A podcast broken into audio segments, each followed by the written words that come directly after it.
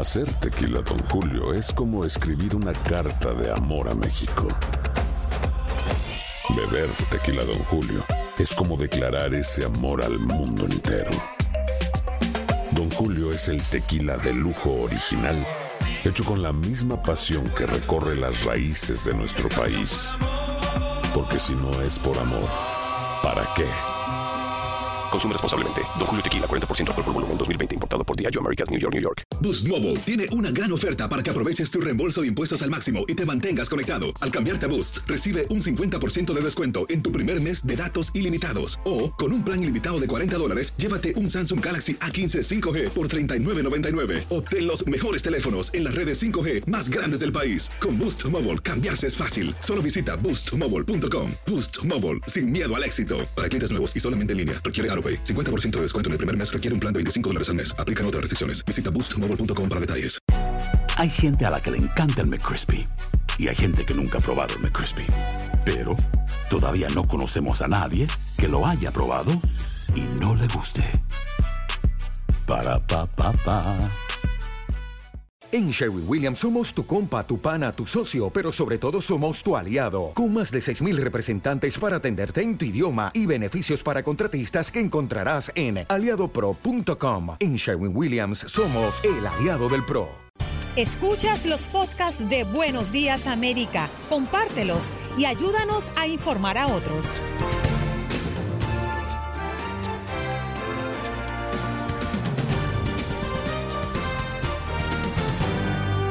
Bienvenidos al podcast de Buenos Días América. Este jueves retomamos el tema de la reapertura de las diferentes ciudades durante la pandemia del coronavirus, pues estados como Florida y Texas han presentado repuntes en los casos. Además, hablamos con Michael Martínez de la organización Democracy Forward sobre la prohibición de préstamos para la vivienda a los Dreamers. También nos unimos a la celebración de Ford, que esta semana cumple su 117 aniversario. Se acerca el verano y Natasha Arbelo Ramos, pediatra del Centro de Niños de Mayo Clinic en Minnesota, nos da consejos para evitar casos de ahogamiento en menores. También como todos los días, nuestro público opina sobre el tema del día y tuvimos las noticias desde Miami con Jorge Hernández y las tendencias en redes sociales. Esto es Buenos Días América.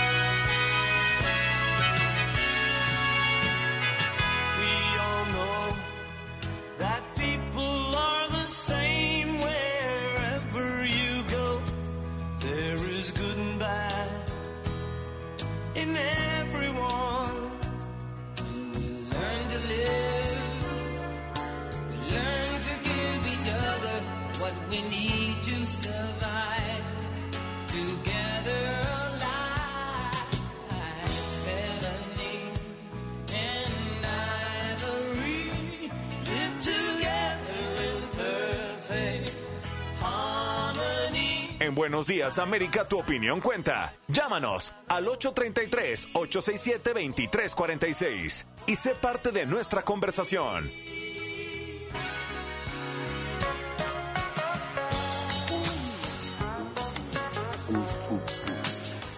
Cante, cante, don Alex. Oiga, 78 años. 78 años cumple Fort McCartney. Nació en 1942, un día como hoy. Cantante, compositor, eh, también guionista de cine y sobre todo Sir Paul McCartney. Sir Paul McCartney. 78 años de edad, mi estimado Juan Carlos. Ya quisiéramos nosotros vernos así de regios como se ve este caballero, porque es un caballero, tiene su título real, como usted muy bien lo ha dicho, se lo otorgó la reina Isabel de Inglaterra, un hombre que se ha casado en tres ocasiones y es padre de cinco hijos. Él ocupa, escuche esto, el undécimo o decimoprimer o puesto número 11 entre los 100 grandes cantantes, según la revista Rolling Stone.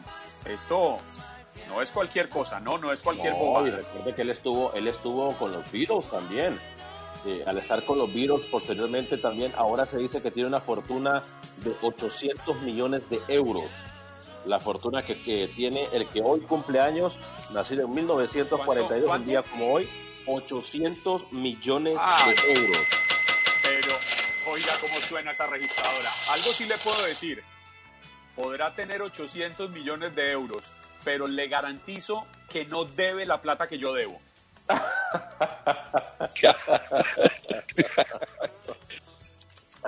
Eso, eso, eso, póngale la Mira, firma. Un puedo hacer un paréntesis, yo sé que hay llamadas y yo sé que está el tema de que si es eh, eh, oportuno, si es prudente. Usted puede hacer todos los paréntesis que quiera. Este programa es suyo. ¿Sabe qué día es hoy? Hoy, hoy es jueves y es jueves 18 de junio del año 2020. Precisamente un día como hoy, hace 79 años, nació Paul McCartney. Bueno, le digo, también hoy es el Día de la Gastronomía Sostenible. ¿Qué término, Diga más, eso. qué término más sofisticado para decirle a usted que hoy es el día que las Naciones Unidas ha dado al mundo o ha, o ha regalado este día al mundo para que nosotros tomemos conciencia de los alimentos que no son nada negativos para el, para el medio ambiente eh, y que ayudan a cuidar el planeta. Así que hoy es el día de gastronomía sostenible para personas como usted que les encanta comer sano, que siempre están conscientes de, de- no alimentarse con comidas negativas para el ambiente eh, eh, y que no ayudan al planeta. Bueno, hoy es su día. Hoy es el día de gastronomía sostenible. No, y sobre todo que se trata precisamente de en todas las actividades por medio de las cuales nos llegan a nosotros los alimentos, hablemos de la agricultura, la pesca, eh, la caza, pero también lo que es la preparación de la comida, tener mucha prudencia, eh, un término que estamos usando hoy, preguntándole a nuestros oyentes si es prudente la reapertura, tener mucha prudencia para no desperdiciar los recursos naturales, no desperdiciar alimentos en momentos en que estamos viviendo grandes dificultades en el mundo, precisamente porque eh, se prevé que pueda haber una gran hambruna. Incluso Naciones Unidas, escuche esto, don Alex, Naciones Unidas cree que por cuenta de la pandemia del coronavirus se podría venir una hambruna en Latinoamérica. Y por eso es que la gastronomía sostenible es tan importante en estos momentos. Y hoy, como usted bien lo dice, es el Día eh, Internacional de la Gastronomía Sostenible. Esto fue decretado, obviamente, por Naciones Unidas, que es la que define cuándo son eh, los días de cada cosa o de cada eh, hecho cultural, social, histórico. Sí. Don Alex, se cayó. sí. Se, ca- No, no, se no, cayó no, no, Alex no, Vanegas y me, no, no, me no, no, no, pongo- aquí estoy, aquí estoy, no, aquí no estoy, se aquí me estoy. caiga Alex que me pongo nervioso. No, no, no, aquí estoy, aquí estoy. Usted tranquilo y yo nervioso. No, no, o, no. es que yo, o es que yo le terminé de hablar muy en punta para arriba. No, es dirían, que yo dirían los expertos. me trasladó cuando me, me- cuando me dijo ese, cuando empezó con, con su verbo amo- amor, me, me, trasladó, me, me trasladó así como que hacer un, po- un poco de conciencia en la comida, porque yo le voy a ser sincero, yo no me la voy a dar que como muy sano, por eso estoy como estoy, por eso me dicen el gordito del swing. Pero le digo algo, cuando usted comenzó a hablar de Boost Mobile tiene una gran oferta para que aproveches tu reembolso de impuestos al máximo y te mantengas conectado. Al cambiarte a Boost, recibe un 50% de descuento en tu primer mes de datos ilimitados. O, con un plan ilimitado de 40 dólares, llévate un Samsung Galaxy A15 5G por $39.99. Obtén los mejores teléfonos en las redes 5G más grandes del país. Con Boost Mobile, cambiarse es fácil. Solo visita boostmobile.com. Boost Mobile, sin miedo al éxito. Para clientes nuevos y solamente en línea, requiere AroPay. 50% de descuento en el primer mes requiere un plan de 25 dólares al mes. Aplican otras restricciones. Visita boostmobile.com para detalles. la hambruna, cuando usted, le- sinceramente se lo digo, me trasladé muy dentro de mi conciencia y dije, oye, qué falta de conciencia soy yo a veces, comiendo como como, y, y usted me traslada y me dice y me informa de que la hambruna pudiese llegar a Latinoamérica. Y no solamente en Latinoamérica. Ayer también en contraste de la, de la versión que teníamos nosotros, yo miraba las conferencias de prensa y miraba la declaración del presidente Donald Trump y decía de que nosotros íbamos a tener the biggest comeback ever, como lo llamó él. O sea que íbamos a reiniciar e íbamos a regresar eh, de la forma más grande en la historia iba a ser el regreso más grande en la historia. Y al mismo tiempo, miraba yo unos minutos antes un reporte también de las Naciones Unidas en el cual me decía, en el Banco Mundial del Alimento, que nos decía que la hambruna no solamente puede llegar a Latinoamérica, sino que también en Estados Unidos. Hoy por hoy en Estados Unidos hay gente que no tiene que comer. Y es increíble saberlo y pensarlo. Leerlo es mucho más duro, pero cuando uno cae en cuenta, Juan Carlos, qué difícil. Totalmente de acuerdo, Alex. Y es que usted, usted lo ve en las calles. Hoy estamos viendo un fenómeno que no se veía. Yo, yo vivo en Estados Unidos hace seis años y medio.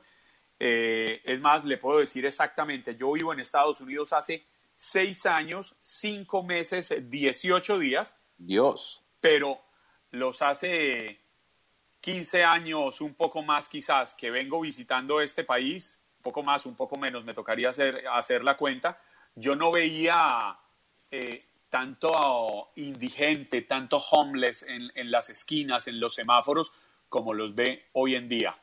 Eso es un síntoma fehaciente de la crisis que se viene viviendo eh, y que viene en aumento poco a poco. Y, y sí hay que buscar cómo redireccionar el camino de mano de nuestros políticos, independiente de quienes sean para que no caigamos en estos fenómenos sociales eh, que se registran en, Latinoamérica. Y esto no podemos decir que es que los republicanos, que los demócratas, que los independientes, no. Todos tenemos una responsabilidad por trabajar arduo, por cumplir con nuestras obligaciones con eh, el país para que podamos superar esta situación, porque se viene hambre.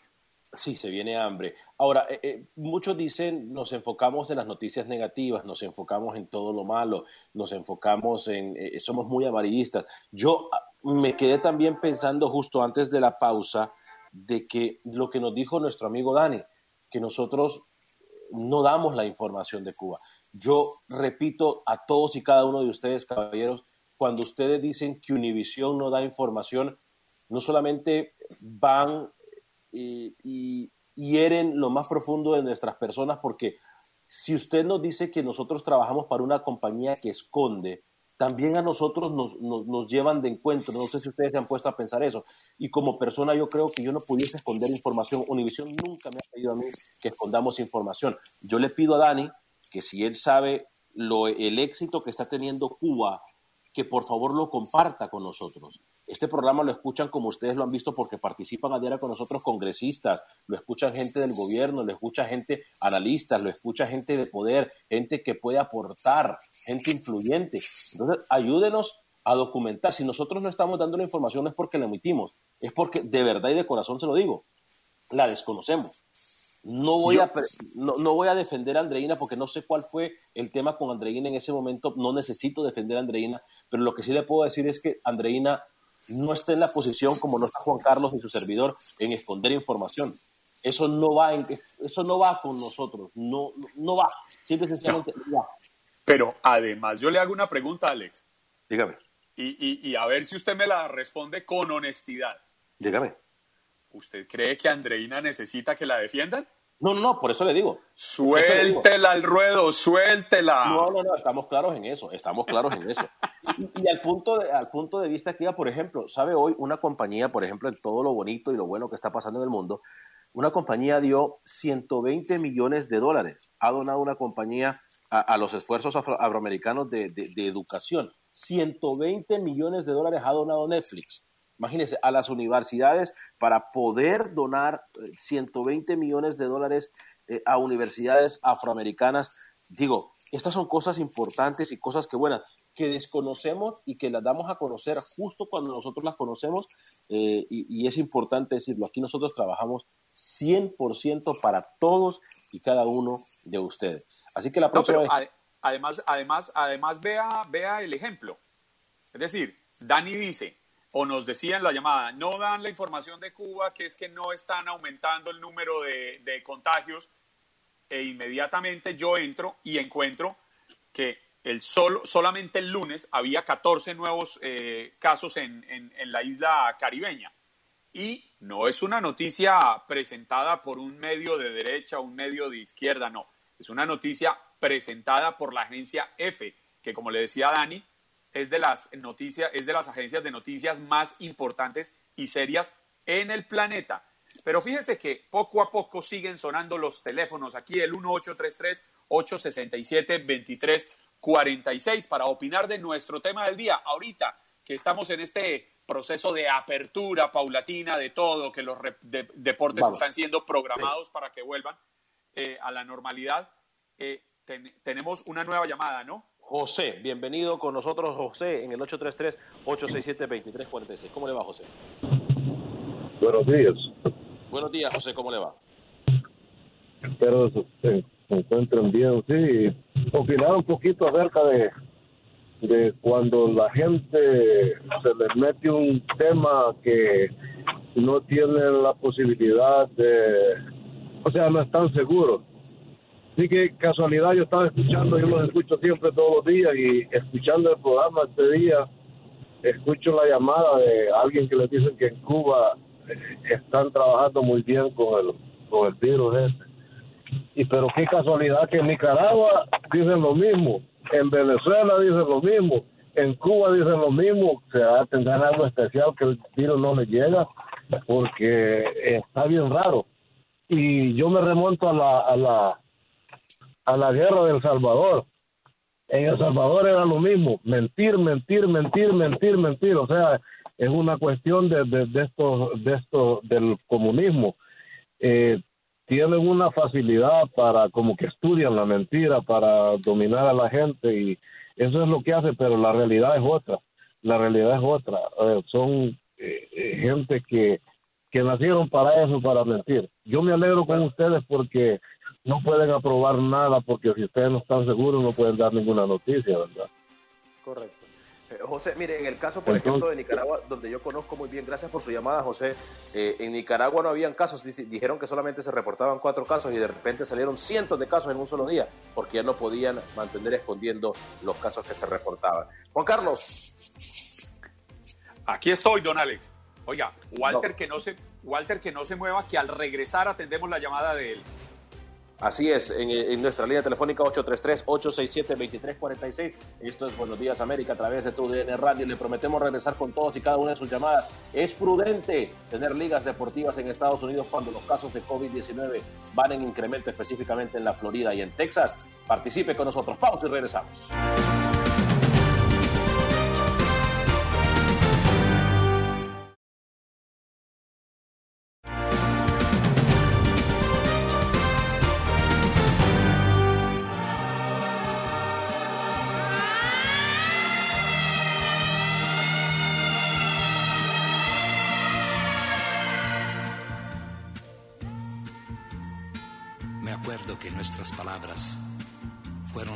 Por una sirena que corría lejana, quién sabe dónde. Yo tuve miedo porque siempre cuando oigo este sonido pienso en alguna cosa grave y no me daba cuenta que para mí y para ti no podía suceder nada más grave que nuestro Dios.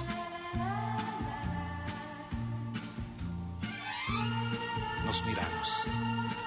Hubiéramos querido permanecer abrazados y cambio con una sonrisa te acompañé por la misma calle, te besé como siempre y te dije dulcemente, la distancia, sabes, es como el viento, apaga el fuego pequeño, pero enciende aquellos grandes. Sabes que la distancia es como el viento,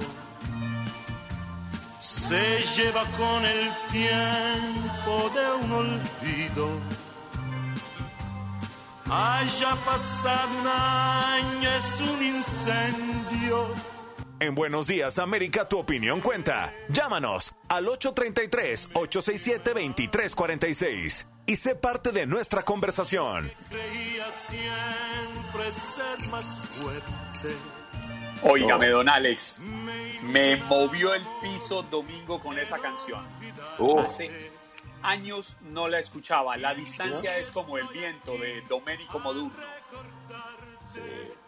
Buena canción. Buena canción.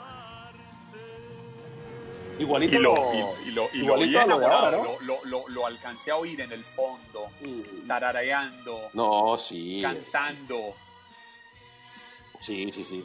Es que lo que dice, usted, usted se pone a analizar lo que dice, eh, muy similar a las canciones, por ejemplo, de Bad Bunny, ¿no?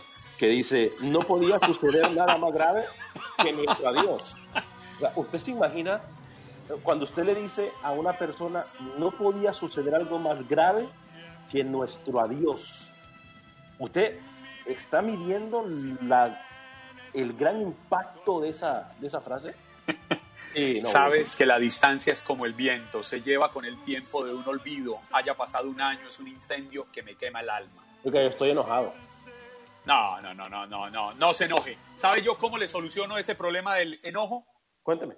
Hablemos con Lucy, que ella marcó el 1833-867-2346. Lucy, buenos días, América. Buenos días, Juan Carlos, Alex. Ale, no te enojes, mi vida, que te amamos, los, los oyentes. Divina. y, y- Buenos y- días, Lucy. y esa canción que puso Mingo, que lo amo, eh, eh, me acaricia el alma como el, el timbre de voz de, de, de tu compañero al ladito. Que Dios lo cuide. Gracias. Qué lindo. Ustedes son los, los nenes más lindos de la mañana.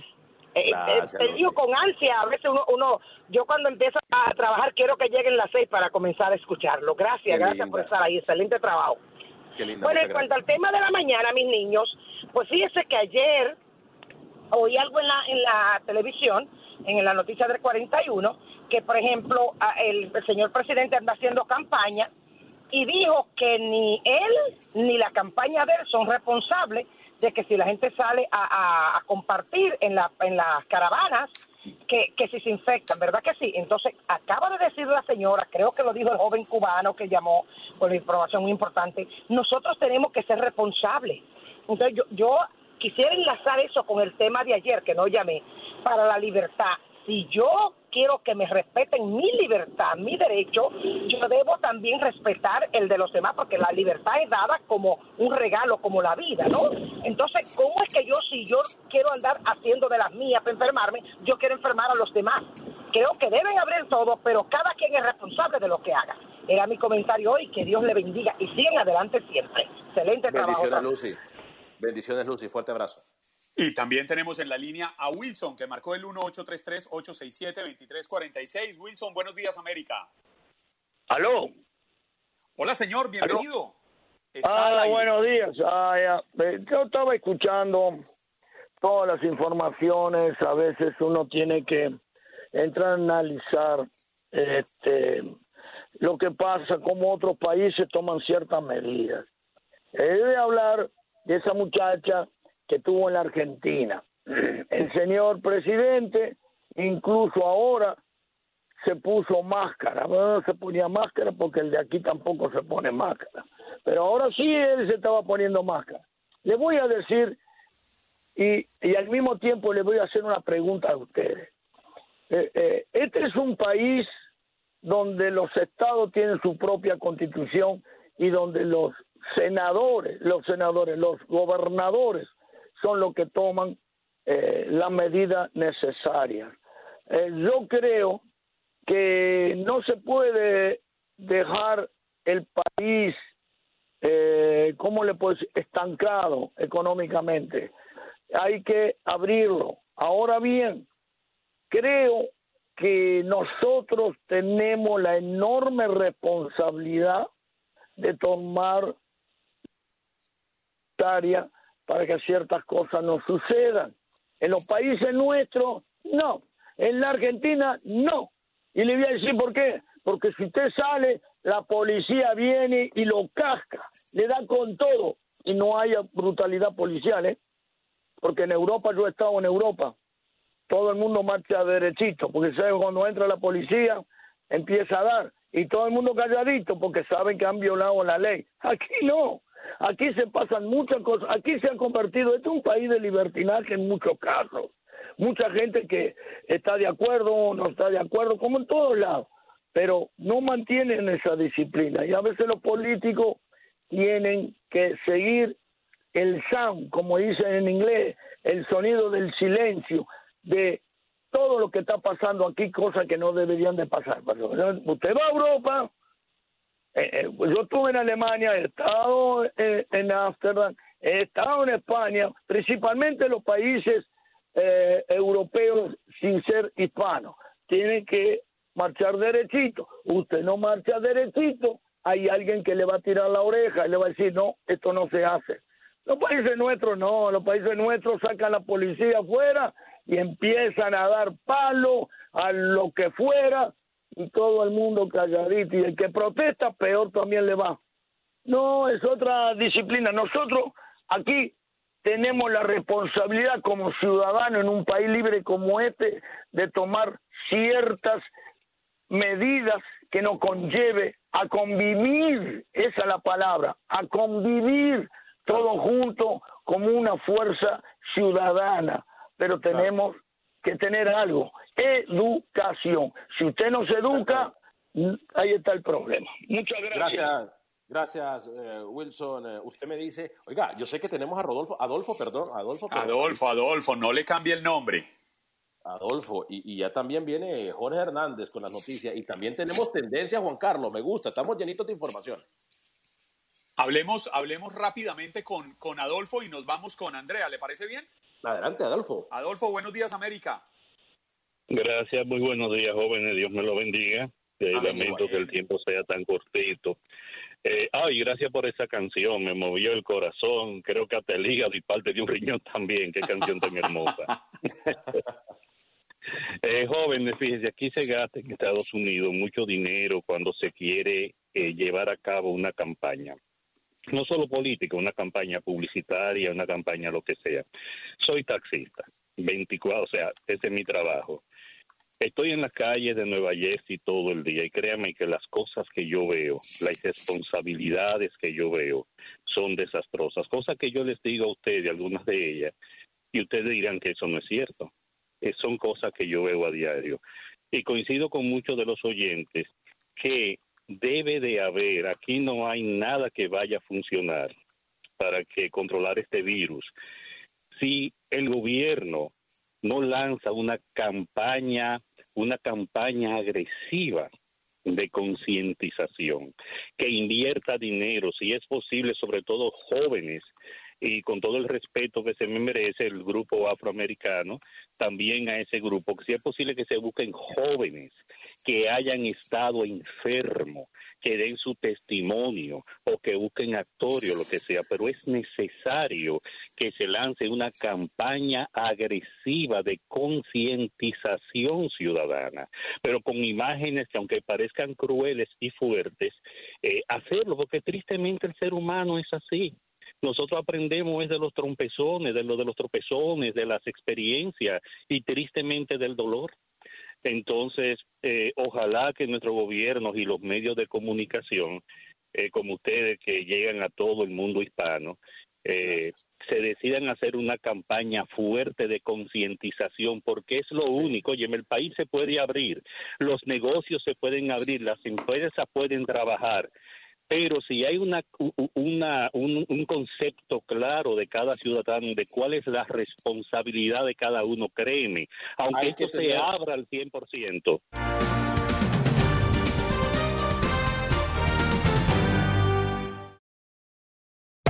Hacer tequila, Don Julio, es como escribir una carta de amor a México.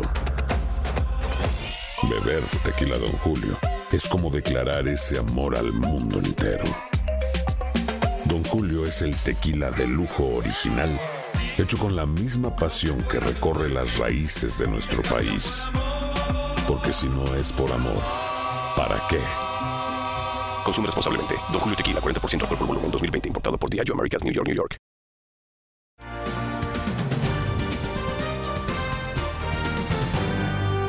Hay que ser eh, eh, responsables socialmente. Juan Carlos, ya tenemos a Jorge Hernández, ¿verdad? Nuestro eh, amigo y parte de la casa. El barranquillero de las noticias en Miami.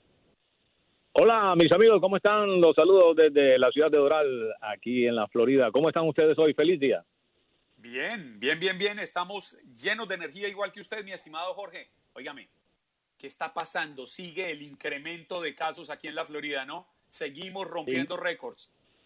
Es increíble. El sábado 2.800 casos, este lunes 2.700, el día de ayer 2.600 casos en las últimas 24 horas. Siguen aumentando y los alcaldes aquí pendientes de lo que está sucediendo. Como les comentaba el día de ayer, se anunció que no íbamos a entrar en la fase 3, que íbamos a permanecer en la fase 2 por ahora y mientras estos casos se mantengan así a la alza. El alcalde de Miami-Dade también estaba hablando precisamente sobre las medidas que debemos seguir tomando y no debemos bajar la guardia por lo que está pasando con estos altos casos. También dijo que más policías en las calles supervisando que los negocios estén siguiendo las normas estrictas sanitarias que están rigiendo en estos momentos. Y si encuentran alguna violación, el alcalde dijo que va a cerrar negocios y que no debemos, como les dije ya, bajar la guardia en estos momentos críticos.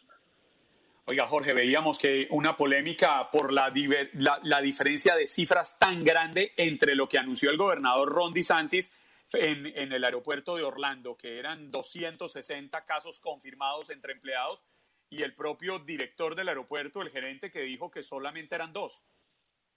Exactamente, son cifras que difieren, muchas entre unas de otras, pero tenemos varios casos. Pasó cuando decidieron a la persona encargada de manejar esa, e, e, esa cifra del coronavirus, que ya, por cierto, abrió, abrió su, su propia cifra. Aquí me acompaña mi compañera Elin Cardet también, aquí al lado, Juan Carlos, que en la próxima semana lo va a estar acompañando. Saludos, Juan Carlos. Hola, Eileen, muy buenos días. Qué placer saludarla. Ah, igual por acá. Saludos a toda tu audiencia, ¿eh? Le, le, le, está entregando la batuta a Jorge para que la otra semana nos, nos acompañe con las noticias del sur de la Florida y el resto del estado. Así mismo es. Jorge se merece unas vacaciones, así que voy a estar compartiendo con todos ustedes. Maravilloso, maravilloso. Pues muchas gracias, muchas gracias a ustedes dos por estar tan pendientes de Buenos Días América y esperemos que esta reapertura no siga con esta escalada de casos en la Florida porque es lamentable y sería lamentable tener que volver a cerrar negocios. Estamos viendo también lo que está pasando en la China. Entonces, aquí lo, lo, que más temen son los dueños de negocios porque han pasado por momentos muy difíciles, acaban de reabrir, muchos de ellos deben meses de renta. Por ejemplo, ayer transmitíamos lo que está pasando aquí en un mall que se llama el Westland Mall, donde los están a punto de sacar de sus negocios porque muchos de ellos deben esos tres meses. Teníamos el ejemplo de un señor de Bayside que debe tres meses de renta, son 120 mil dólares, 40 mil dólares por mes, y les están exigiendo que realicen esos pagos y dicen simplemente de dónde. Yo solo simplemente tengo que cerrar mi negocio y dejar a 40 personas sin trabajo. Y las autoridades no dan una respuesta. Exactamente. Ese, eh, eh, yo creo que van a tomar que tendremos que esperar un poquito más porque unos dicen o nos quedamos en casa y nos cuidamos de la pandemia o no vamos a trabajar y nos morimos de hambre. ¿Cuál de los dos es peor en estos momentos? Entonces es una situación bastante difícil que hay que manejarla con mucho cuidado, Juan Carlos. Así es. Jorge, un fuerte abrazo, muchísimas gracias, nos seguimos viendo. Igual, mi hermano, un abrazo y buenos días, América. Óigame, Alex, eh, es, es, una situación, no, no, no sabe uno qué pensar, no sabe uno qué decirle a la audiencia. Mi única recomendación es no bajemos la guardia, sigamos manteniendo las precauciones mínimas, el tapabocas es fundamental. Si tiene que salir al supermercado, si tiene que salir a la calle a hacer alguna actividad, el tapabocas. Protejámonos y protejamos a nuestras familias. Ya regresamos. Hubiéramos querido permanecer abrazados. Hacer tequila, don Julio, es como escribir una carta de amor a México. Beber tequila, don Julio, es como declarar ese amor al mundo entero. Don Julio es el tequila de lujo original hecho con la misma pasión que recorre las raíces de nuestro país. Porque si no es por amor, ¿para qué? Consume responsablemente. Don Julio Tequila, 40% alcohol por volumen, 2020. Importado por Diageo Americas, New York, New York.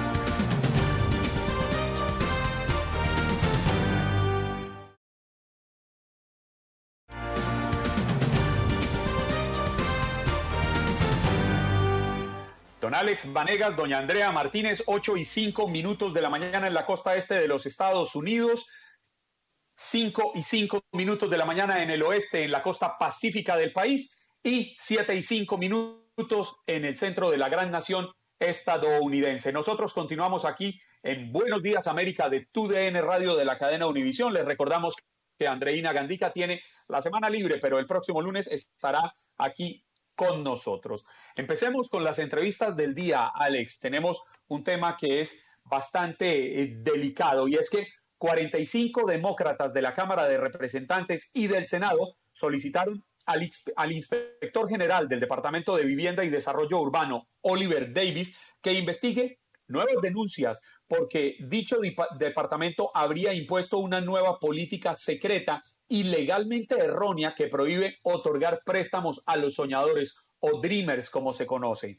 Para hablarnos sobre esta investigación, tenemos con nosotros a Michael Martínez. Él es abogado principal de la organización Democracy Forward, la organización que obtuvo los documentos. Abogado Michael Martínez, bienvenido a Buenos Días, América. Gracias. Abogado, muy buenos días, gracias por acompañarnos. Un tema bastante delicado porque se trata de vidas eh, de personas que muchas veces, muchos de ellos ni siquiera han vivido en países afuera de Estados Unidos. Pero ¿desde cuándo estaban operando de esta manera, eh, según la acusación que tiene en su poder eh, Democracy Forward?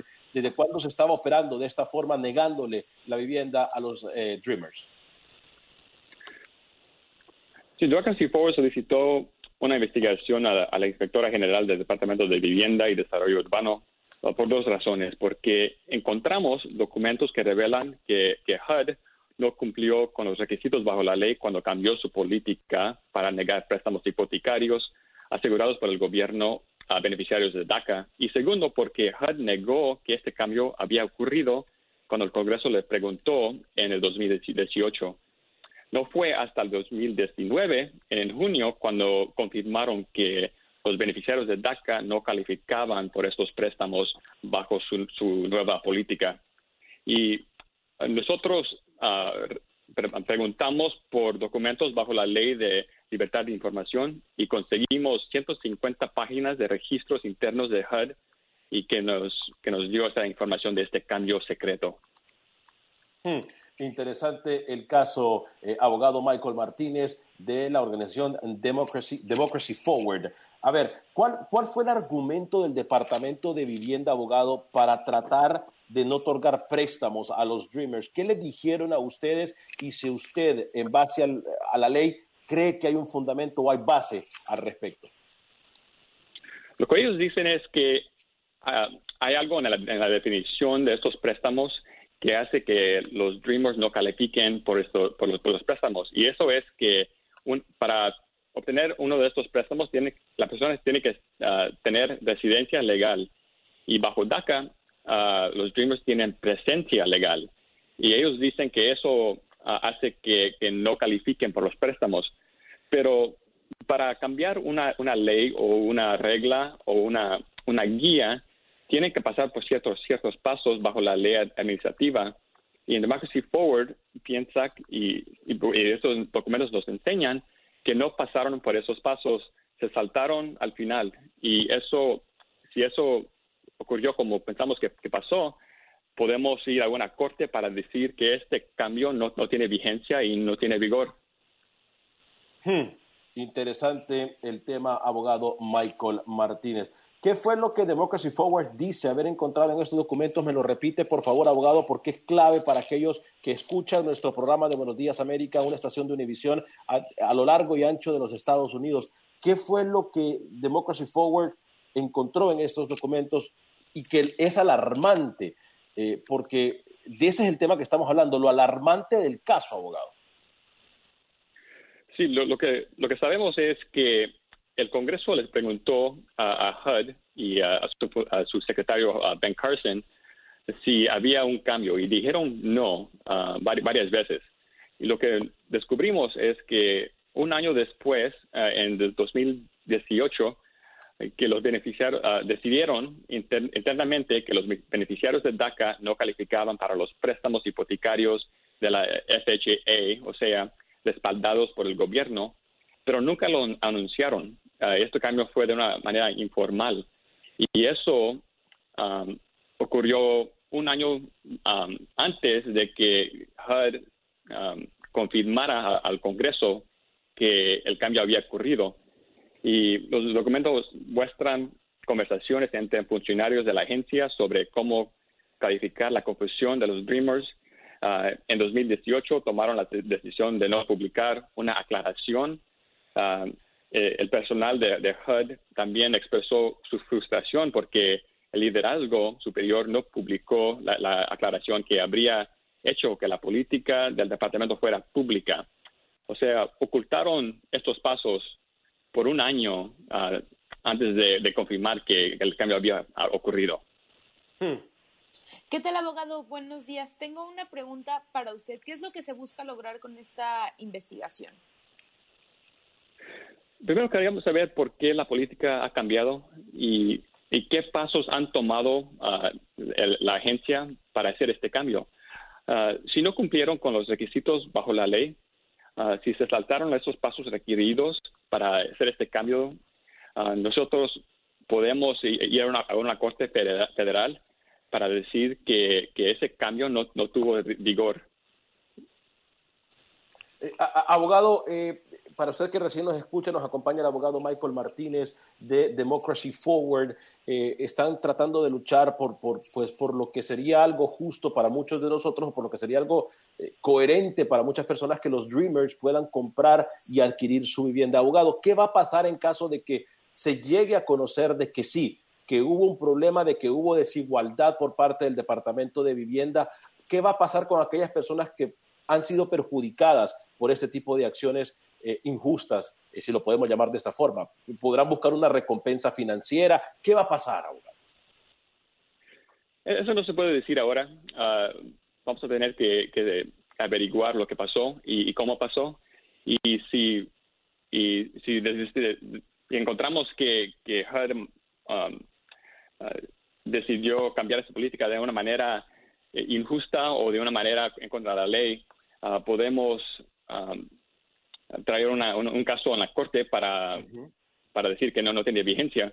Y los Dreamers que, que han, han sido afectados por, por este cambio, quizás podrían aplicar otra vez o, o, otra manera para, para que consigan esos préstamos. Hmm.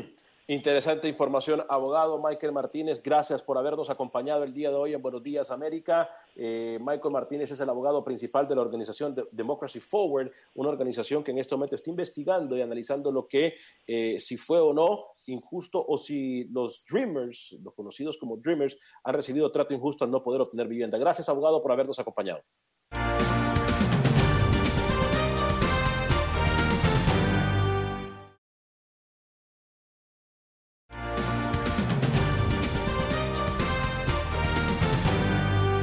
Es que una de las marcas icónicas de los Estados Unidos se, encuentra de fiesta esta semana. Ford cumplió 117 años. El gigante de los automóviles, que tiene su sede principal en Michigan, allá en un suburbio de Detroit, fue fundada por Henry Ford el 16 de junio de 1903, quien además transformó la industria automotriz con la, con la implementación del modelo de producción en serie. Pero hoy queremos conocer más es de la labor social de Ford, la labor que realiza esta gran compañía en favor de la sociedad, en favor de la comunidad, de las personas más necesitadas. Y es que esta empresa, Ford Company, transformó sus operaciones para ayudar a combatir el coronavirus y es una lista larga. Escuchen ustedes, han hecho ventiladores, protectores faciales, máscaras faciales, pero ¿quién mejor que el vocero de la compañía, de, el portavoz de Ford en español, para explicarnos qué es lo que están haciendo en temas sociales. Álvaro Cabal, bienvenido a Buenos Días América. Buenos días, qué bueno estar aquí en el programa. Un saludo a toda la audiencia. Gracias, señor. Qué bueno que nos acompañe. Álvaro, ¿cómo ha sido la tarea de estas, de estos, de estas últimas semanas, de estos últimos meses para sacar rápidamente ventiladores, máscaras? ¿Qué más han estado haciendo? Bueno, primero que todo, volver a mencionar la parte de que estamos cumpliendo 117 años eh, de, ser fundada y una organización que a través de todos estos años siempre nos seguimos reinventando, pero sobre todo trabajando por la comunidad, haciendo las mejores cosas por la comunidad. Cuando Henry Ford fundó la compañía, su idea era crearle movilidad, darle a la gente oportunidad de que se moviera de un punto a otro. Recordemos que hace 117 años existían solamente caballos y coches y él transformó eso, le dio libertad a la gente. Hoy en día nosotros estamos haciendo con nuestras tecnologías y en medio de esta pandemia, en medio de esta crisis, cuando tuvimos que parar la producción de vehículos debido a, la, a crisis para proteger a nuestros empleados, cogimos parte de nuestras plantas y las dedicamos a crear ventiladores que se necesitaban en ese momento muchísimo y eh, protecciones, lo que llamo caretas, porque no son mascarillas, son caretas, son protectores totales para la cara y empezamos a donarlas a diferentes hospitales, a las diferentes personas que se dedican al sector de salud, porque era lo que más se necesitaba en, esa, en ese momento. Sobrepasamos la barrera del millón de, unidades creadas en nuestras compañías. Eh, además de esto, eh, Álvaro, buenos días, gracias por acompañarnos. Además de todo lo que usted nos acaba de mencionar, y por cierto, felicidades por los 117 años de servir, además no solamente de tener unas marcas confiables de automóvil, sino que también de servir a la comunidad. Eh, además han hecho, si no me equivoco, batas reusables, han hecho también lo más importante y lo que me llama la atención a mí, que si mal no lo recuerdo y me puede corregir si estoy equivocado, Ford es una de las primeras empresas a nivel global, privada, de capital privado, que dice, señores, nosotros podemos fabricar los respiradores que tanto se necesitaron en, el momento de cuando se dio a conocer esto de la pandemia. Ford fue una de las primeras en decir, señores, nosotros nos unimos a esto. ¿Qué tarea más dura? Parar la producción de automóviles para hacer respiradores. Sí, eso es verdad. Y nosotros realmente todos los técnicos, los diseñadores de Ford se reunieron y dijeron, bueno, con lo que tenemos, ¿qué podemos hacer? La compañía rápidamente puso un plan en marcha y realmente lo que hicimos es muchos de los empleados eh, salieron de manera voluntaria porque todos empezamos a trabajar desde la casa y hubo muchos empleados, personas de las plantas, diseñadores que salieron fueron a las, a las diferentes plantas y comenzaron a ensamblar este, este tipo de materiales, lo cual eh, pues lo vemos como una responsabilidad social, como el tipo de cosas que hace Ford. Eh, nuestro, uno, el, el carácter de Ford está dado a través de los años. Cuando estuvieron las guerras, nosotros siempre estuvimos ahí disponibles, creamos equipo para que el ejército de los Estados Unidos fuera a, la guerra. Eh, en diferentes momentos, a través de estos 117 años, hemos estado presentes y hemos estado presentes en cada una de las comunidades en las que operamos, eh, ayudando a la comunidad, porque pensamos que cada una de esas comunidades, entre más vitales sean, entre más fuertes estén, son comunidades en las que vale hacer también, podemos hacer negocios, podemos trabajar, podemos generar empleo. Óigame, Álvaro, cuando una compañía como Ford crece tanto es gracias a la fidelidad de sus compradores y en este caso es gracias a los estadounidenses. Todo este trabajo social que ustedes realizan es la forma de retribuirle esa lealtad al pueblo estadounidense. Bueno, son dos partes. Primero, sí, nosotros eh, es una forma de darle eh, algo de, regreso a las, a las diferentes comunidades en las que estamos, ¿verdad? Pero también Ford piensa, y es parte de nuestra filosofía, que una sociedad, que una comunidad en la cual podamos integrarnos nosotros y exista una relación en la que la sociedad nos da, pero nosotros le damos a la sociedad, es una sociedad que tiene, es, es vital para el progreso de la compañía. Eh, la parte de, de nosotros de filosofía de trabajar en esas comunidades, sí, es de ayuda, pero es también ayudar a nuestra compañía, porque sabemos que, vuelvo y le digo, una sociedad en la que la gente está trabajando, que la gente está activa, que tiene dinero para comprar vehículos, es el tipo de economías en las que nosotros podemos crecer. De hecho, nuestro fundador, acuérdese que él creó el primer salario de 5 dólares la hora, de tal forma de que Henry Ford vio que sus empleados en esa época, hace más de you 100 años, después de 117 años, él se dio cuenta que sus empleados no podían comprar carros con el salario que tenía.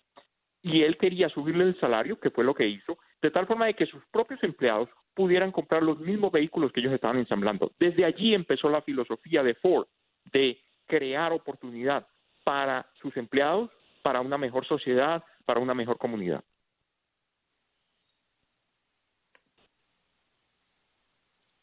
Álvaro, eh, estas posiciones que toman las compañías ayudan en los momentos de crisis.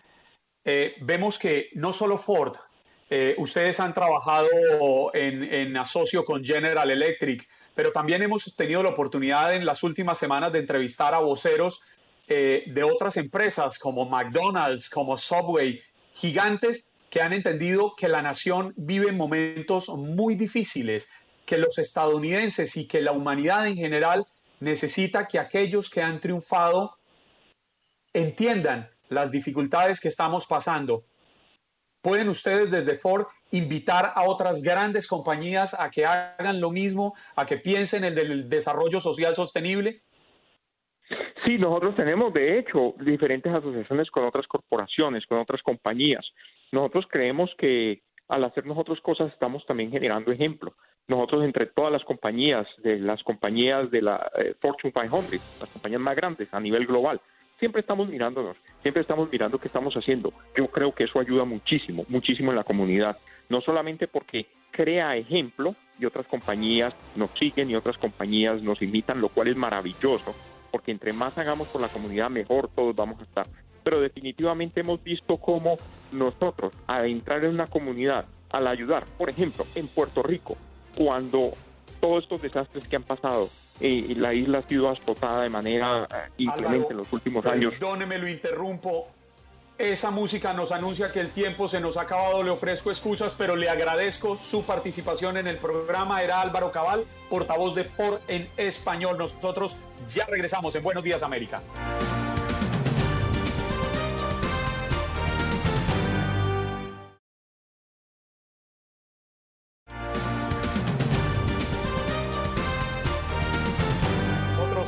Seguimos cargados de información. Vamos con nuestro siguiente tema y es que empezó el verano y como cada verano todos quieren salir a disfrutar, aprovechar el clima para ir a las piscinas, pero estas piscinas también son riesgosas, traen riesgos de accidentes, eh, incluso de perder la vida.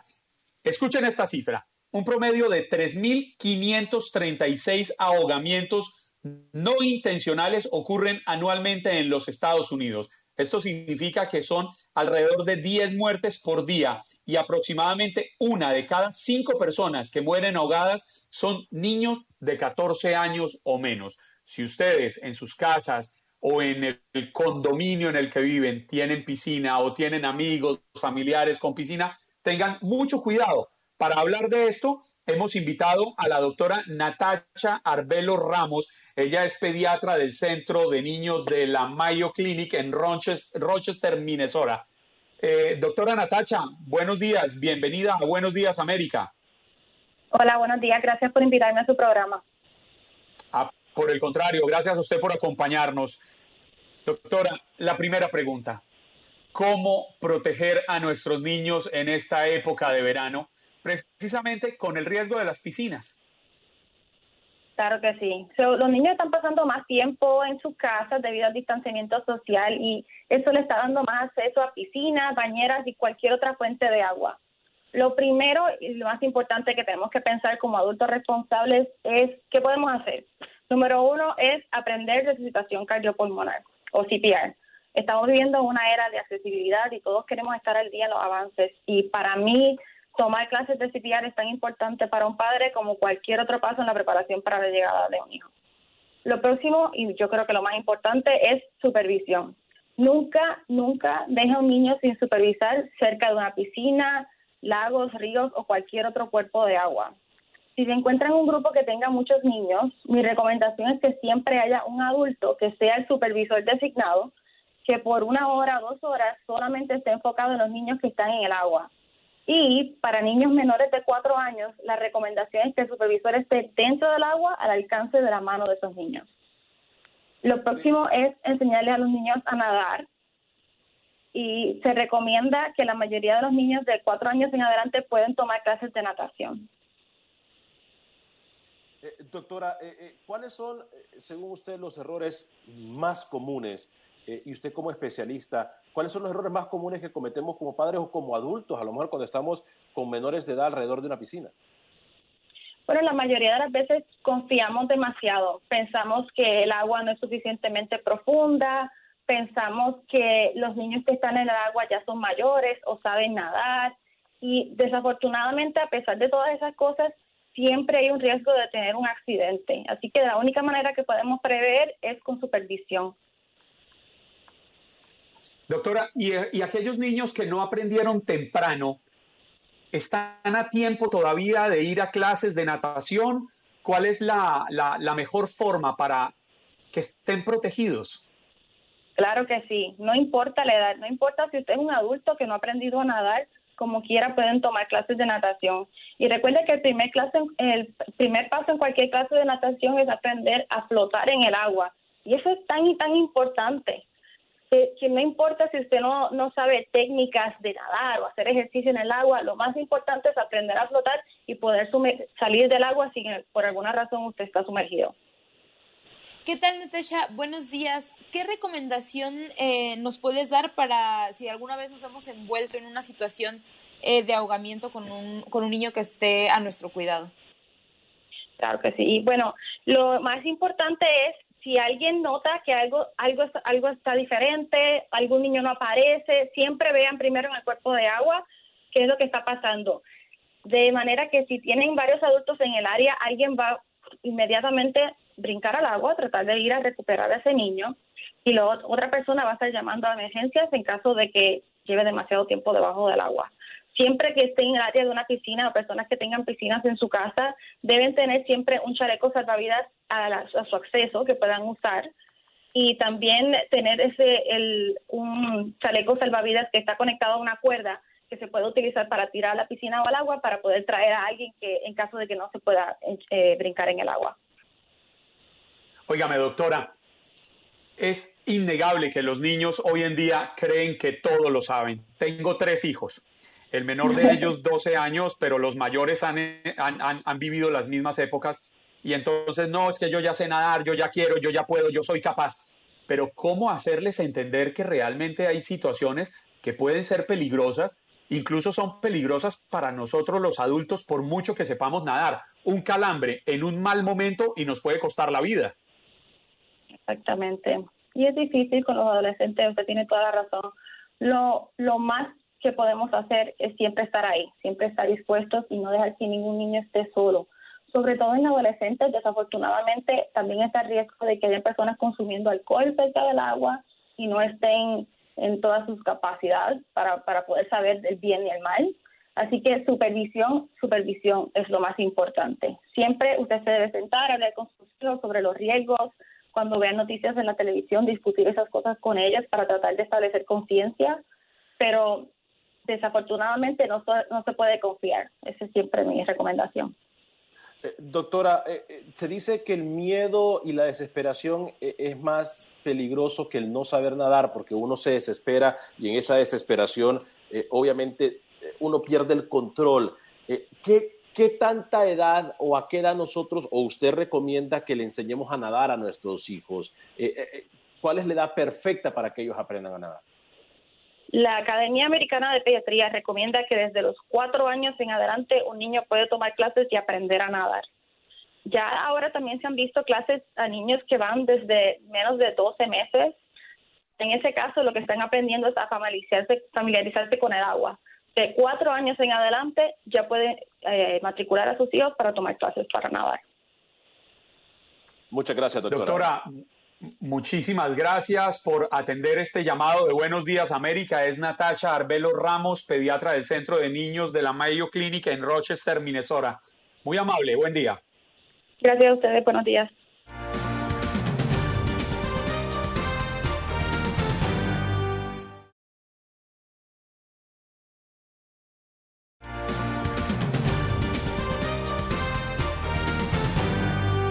Me dicen que ya está listo nada más y nada menos, no le escuchamos Juan Carlos, nada más y nada menos que el señor de las noticias, esa imagen de caballero, esa imagen de caballero, adentro de la pantalla y también fuera de la misma. Señor Raúl Peinberg, qué placer poder saludarlo.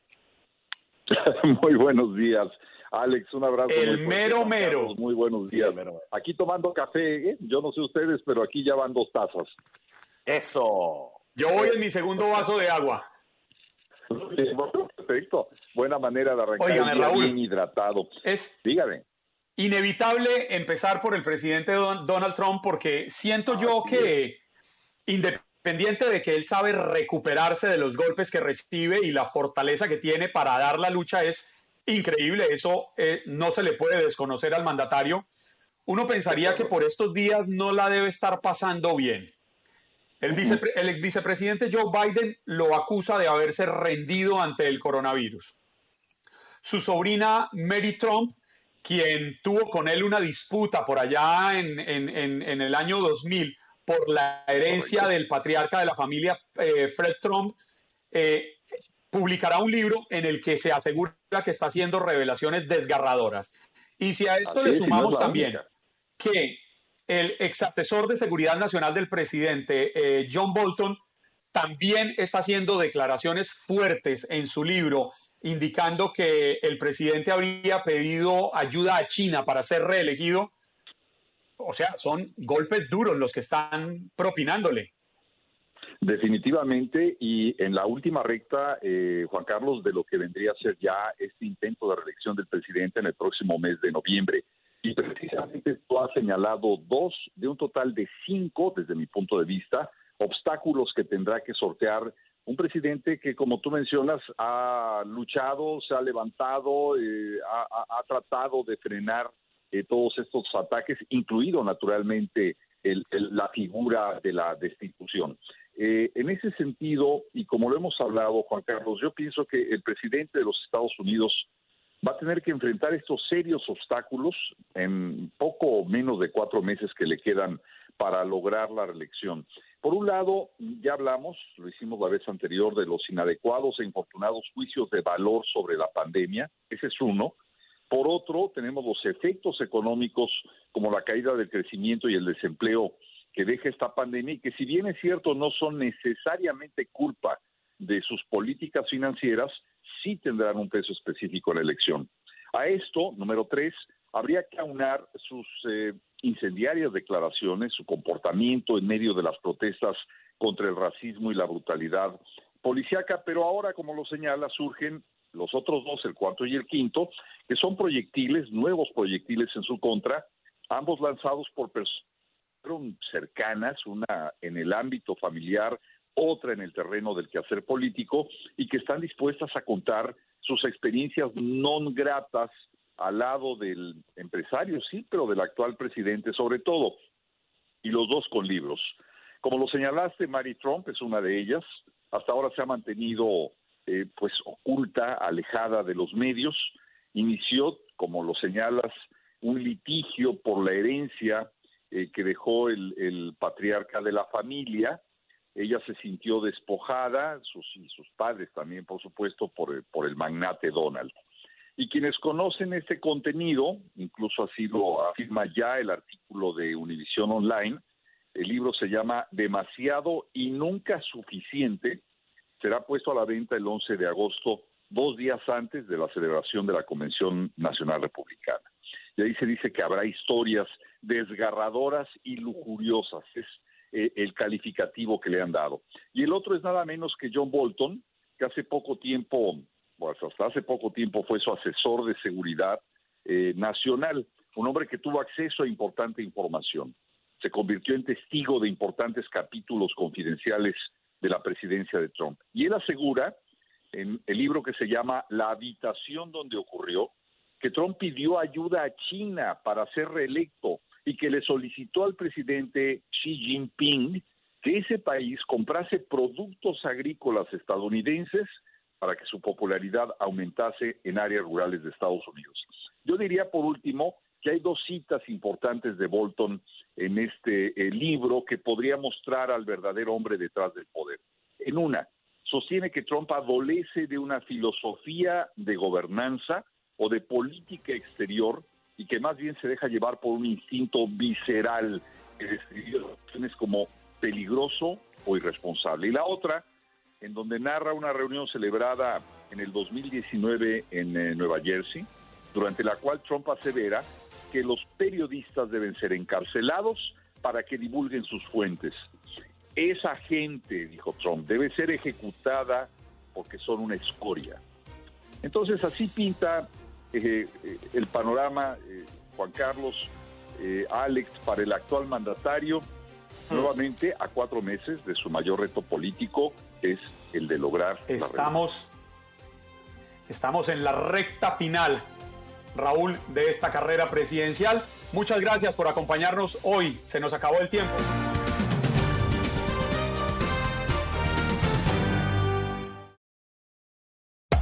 Hacer tequila, don Julio, es como escribir una carta de amor a México.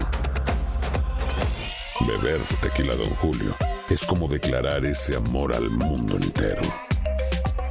Don Julio es el tequila de lujo original, hecho con la misma pasión que recorre las raíces de nuestro país. Porque si no es por amor, ¿para qué? Consume responsablemente. Don Julio Tequila, 40% alcohol por volumen, 2020. Importado por Diageo Americas, New York, New York.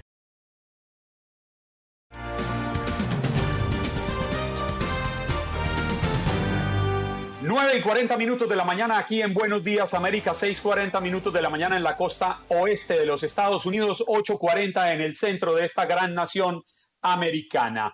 Vamos con las líneas telefónicas, quienes han marcado el 1833-867-2346, quieren opinar del tema del día o de cualquier otra cosa. Tenemos en línea a Joaquín. Buenos días, América. Muy buenos días, Juan Carlos. Buenos días, Alex Venegas.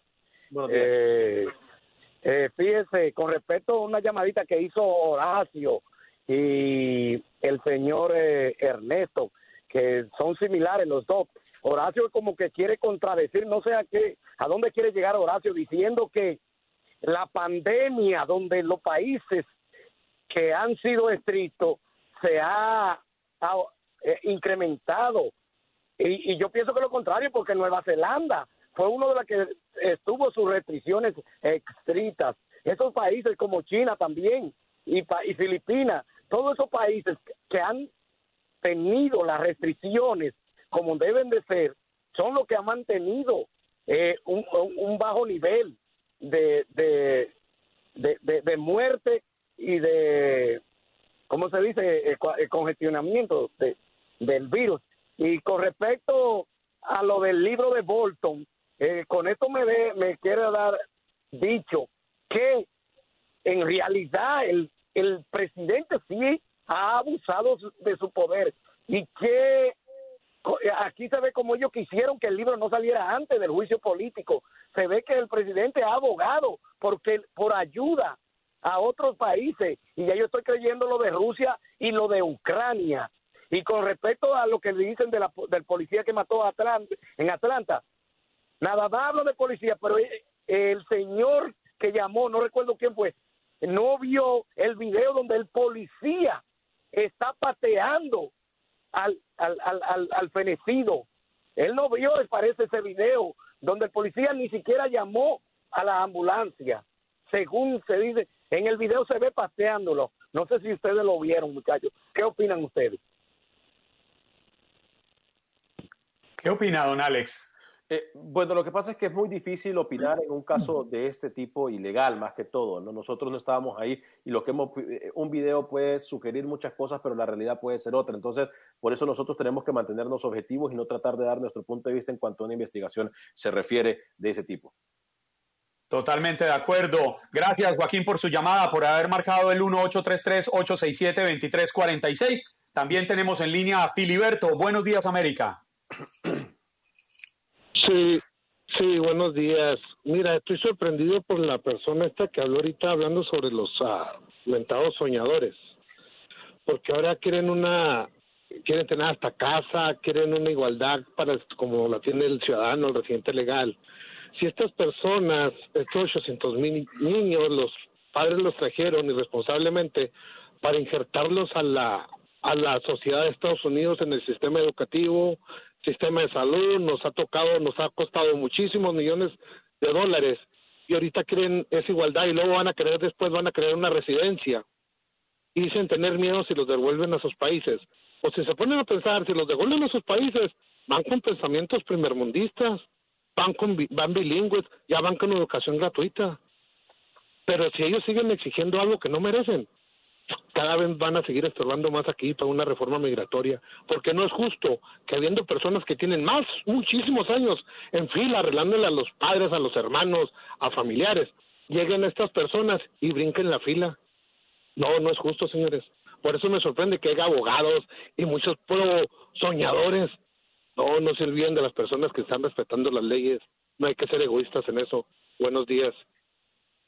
Buenos días, Filiberto. Sabe, sabe eh, Alex, que yo ayer, después de escuchar a Filiberto y hoy, me quedo pensando, ¿cómo es él?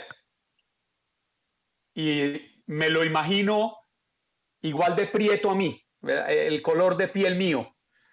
Me lo imagino de ojos oscuros como los míos, de pelo negro como el, muy, como el mío, indiado como el mío lo que menos se me ocurre es que sea rubio ojiazul, estadounidense anglosajón.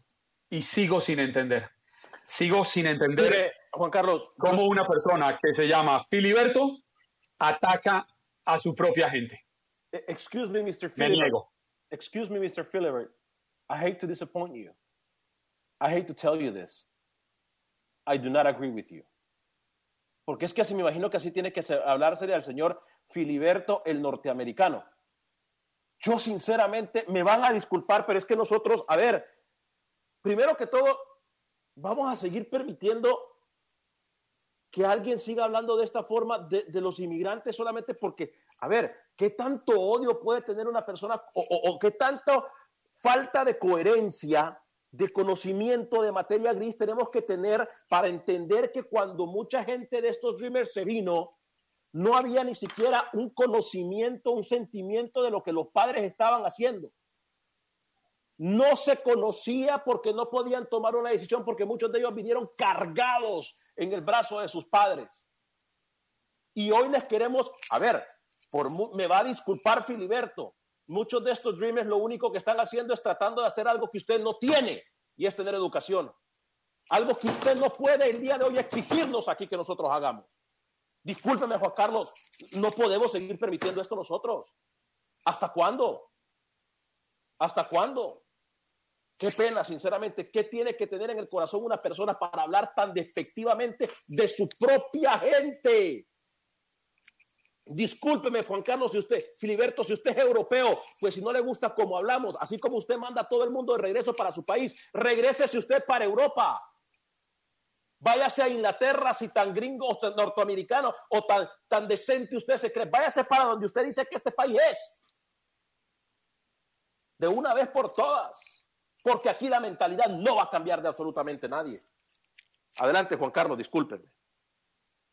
Don Alex, no, bienvenido su opinión. Entiendo su malestar, siento el mismo. Lo que pasa es que eh, yo tengo una capacidad como de respirar y de cantar, pero, pero, pero lo entiendo, lo entiendo y expresa mi sentir también. Ojalá Filiberto pudiera oír, pudiera leer los mensajes de rechazo que se reciben cada vez que él opina en nuestro Facebook Live. Pero lo seguimos oyendo porque aquí no censuramos, aquí los micrófonos están abiertos. No importa lo que quiera decir, si quiere ser irrespetuoso, si quiere demostrar algo que seguramente no es, pues adelante. Continuamos con las llamadas. Las personas que han marcado el 1-833-867-2346. Tenemos en línea a Oscar. Buenos días, América. Aló, buenos días. Hola, Oscar, bienvenido. Todo suyo este micrófono. aquí reportando sintonía de la ciudad de Charlotte, en North Carolina, y el señor que me, antecedió, me imagino yo que debería llamarse ridículo, porque esta gente no se, no se les ha dado nada. Mira, en Colombia a mí me dicen mono, a, los rubios de otras partes como yo nos dicen mono, y yo, y yo apoyo a toda esta gente, mano. Yo no me creo muy de acá que porque ya soy ciudadano y tengo el colorcito que tienen aquí los blanquitos, no, mano. Esta gente se ganó eso con marchas, porque este país, todo lo que este país ha sido una revolución desde los años de UPA, con marchas, los morenos se ganaron el voto, las mujeres, de todo con marcha. Y estos muchachos se ganaron lo que tienen con marchas y siguen en la lucha, y que apoyarlo. Es más, a Feliz Ridículo le digo yo de que estos muchachos, la mayoría vienen de las escuelas públicas. Los han educado con los taxes del Feliz Ridículo. ¿Entiendes? Ahora les voy a dejar una tareita a ustedes. Por favor. Yo soy una persona que participo en, en, radio de Los Ángeles, de Miami, en radio que le abren las líneas a uno, pero les he, les he dejado a ustedes la inquietud de este virus ¿por qué ahorita ustedes mismos dijeron a un oyente que ustedes dan la información que les da la medicina? Y la medicina, ¿por qué no dan la parte de los que ya nos enfermamos? Dice que nos mantienen con el miedo de que nos podemos enfermar la segunda vez, pero no dan los números de cuántos se han vuelto a enfermar. ¿Será que quieren que sigamos con ese miedo ahí y controlando la prensa? ¿Dónde están esos números? Gracias. Gracias, Oscar, por su llamada. Muy valiosa su opinión. Tenemos en línea también a Rafael. Buenos días, América. Buenos días, Juan Carlos. Buenos días, Alex. Creo que eh, ingeniero decía en el hombre mediocre, no hay peor jefe que el antiguo asistente, ni peor amo que el antiguo lacayo. Eso es lo mismo que no hay peor cuña que la del propio Álvaro. Excelente la opinión, la el comentario de Painberg, como siempre. Eh, una pincelada musical, artística, si se quiere.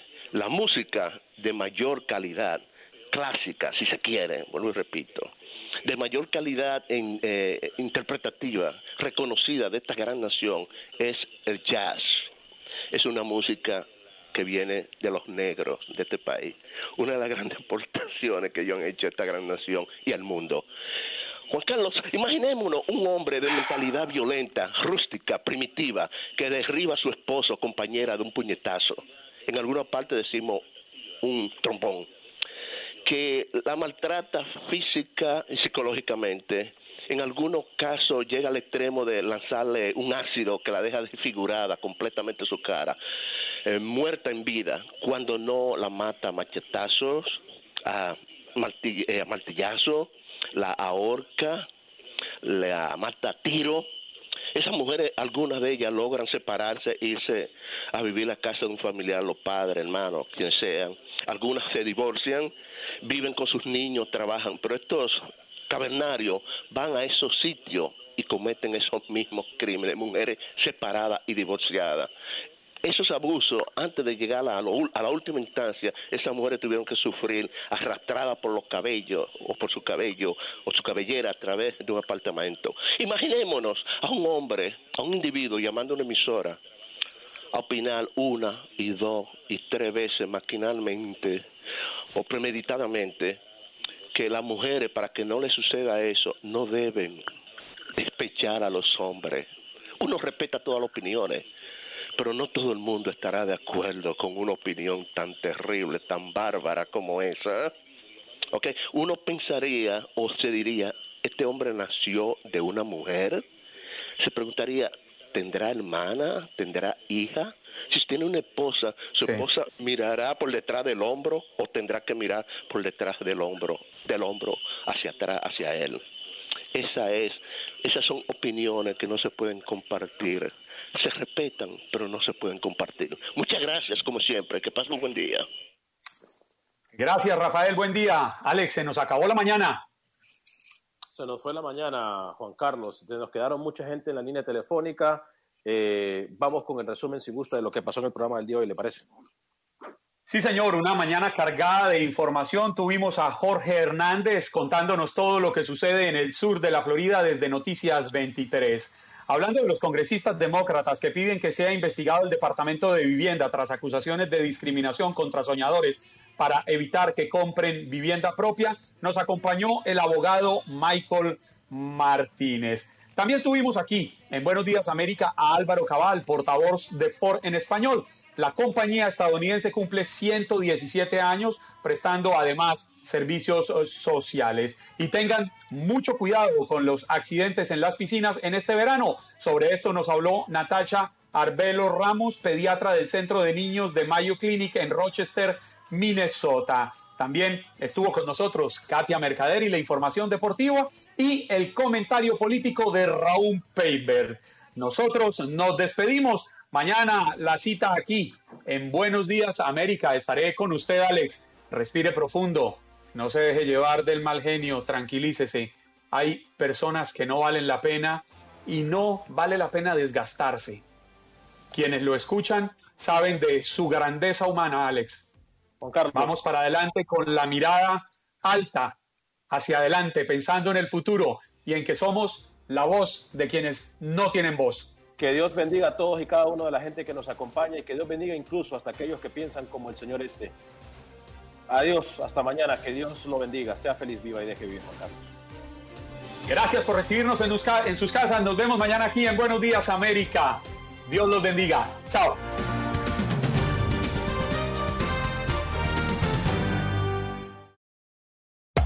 Hacer tequila, don Julio, es como escribir una carta de amor a México.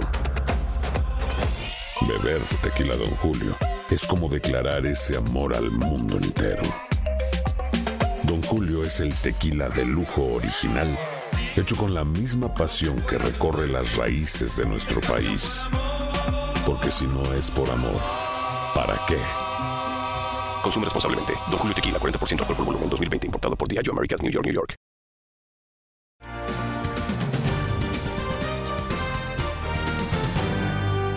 Espero que hayas disfrutado de nuestro podcast y recuerda que puedes seguirnos en las redes sociales en Buenos Días AM. Esa es nuestra página en Facebook.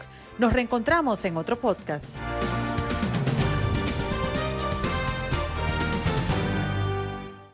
Aloha mamá. Sorry por responder hasta ahora. Estuve toda la tarde con mi unidad arreglando un helicóptero Black Hawk. Hawái es increíble. Luego te cuento más. Te quiero. Be All You Can Be, visitando goarmy.com diagonal español.